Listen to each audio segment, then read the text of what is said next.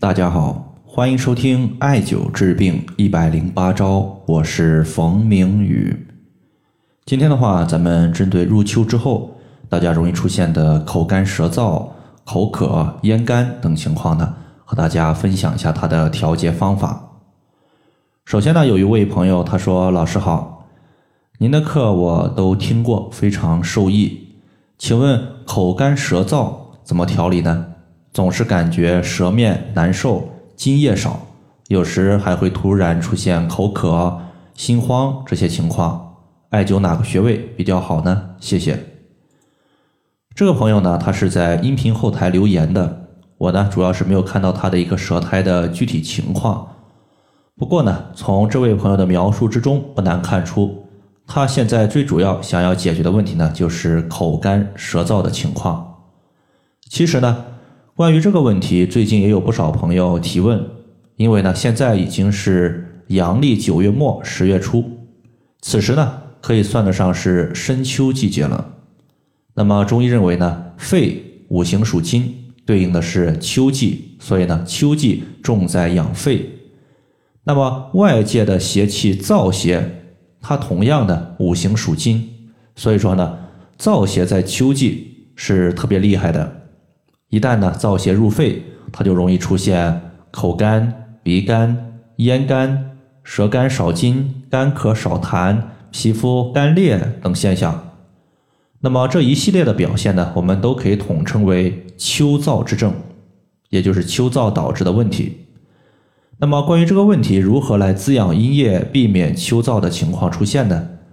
常用的方法有两个，都是非常有效的。我简单和大家说一说。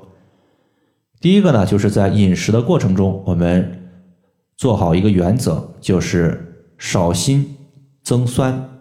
那么辛指的是辛辣食物，酸指的就是酸味的食物。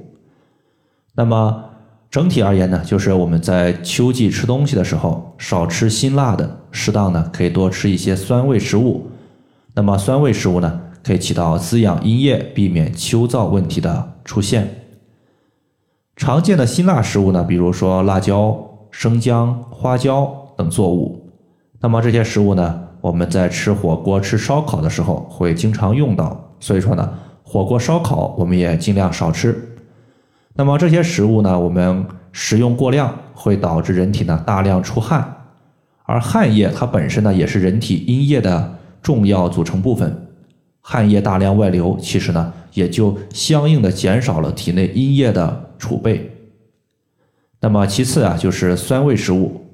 提到酸味食物，最典型的就是山楂。吃一口山楂，酸酸甜甜的，是不是马上就感觉自己口中的唾液？大量分泌，马上就感觉口干舌燥的情况缓解了不少呢。所以说呢，酸味食物它有很好的一个滋阴效果。除了山楂之外呢，秋梨它也是白色食物。中医经常说白色食物入肺，故而呢，含水量多的秋梨它也是秋季滋阴养肺的重要食物。但是呢，在这里我需要提醒大家一个情况。现在呢，它已经过了秋分节气，秋分这一天，它正好是一天阴阳平衡的一天，也就是一天二十四小时，白天占十二个小时，晚上占十二个小时。那么过了秋分这个节气当天之后，阳气就开始示弱，阴气呢，它开始占据上风。所以说呢，如果平时你的脾胃功能消化不好的朋友，在秋分之后吃秋梨的时候，尽量你是煮一煮再吃会好一些。这样的话，可以有效的避免寒凉性质的秋梨伤及我们的脾胃，从而呢避免腹泻这些问题的出现。毕竟呢，秋分之后阴气占据上风，无论是从饮食还是保暖的角度来讲，我们都要做好避寒。第二个呢，就是关于秋燥问题的一个调节穴位。那么针对秋燥之症，推荐大家呢可以多艾灸一下下肢的肾经复溜穴。这个穴位呢，它是在太溪穴上两寸的位置，也就是说，我们先找到足内踝的最高点，然后再找到脚后跟儿，两者画一条连线，大概呢在其二分之一的地方是一个凹陷处，这个凹陷处呢是太溪穴，然后的话再向上两寸，也就是复溜穴的所在。那么在这里呢，为什么要选择这样一个穴位呢？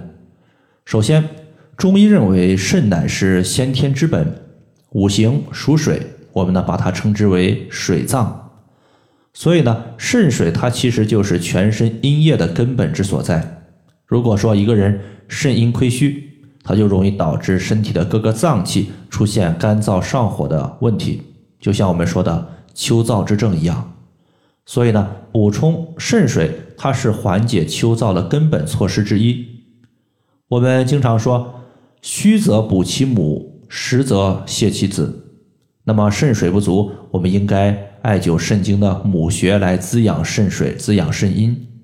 那么肾经的母穴是谁呢？其实呢，就是我们刚刚说的复溜穴。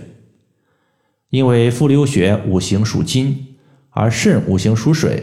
根据五行的相生关系，金生水，故而呢，复溜穴它就是肾经的母穴。我们艾灸肾经的母穴复溜穴，可以把肾的阴液从根本上弥补起来。阴液充足了，自然呢，它就不容易出现秋燥的热症问题了。我们之前说的，像口干舌燥啊、口渴咽干呐，都可以得到有效的缓解。好了，以上的话就是我们今天。所要分享的主要内容，如果大家还有所不明白的，可以关注我的公众账号“冯明宇艾灸”，姓冯的冯，名字的名，下雨的雨。感谢大家的收听，我们下期节目再见。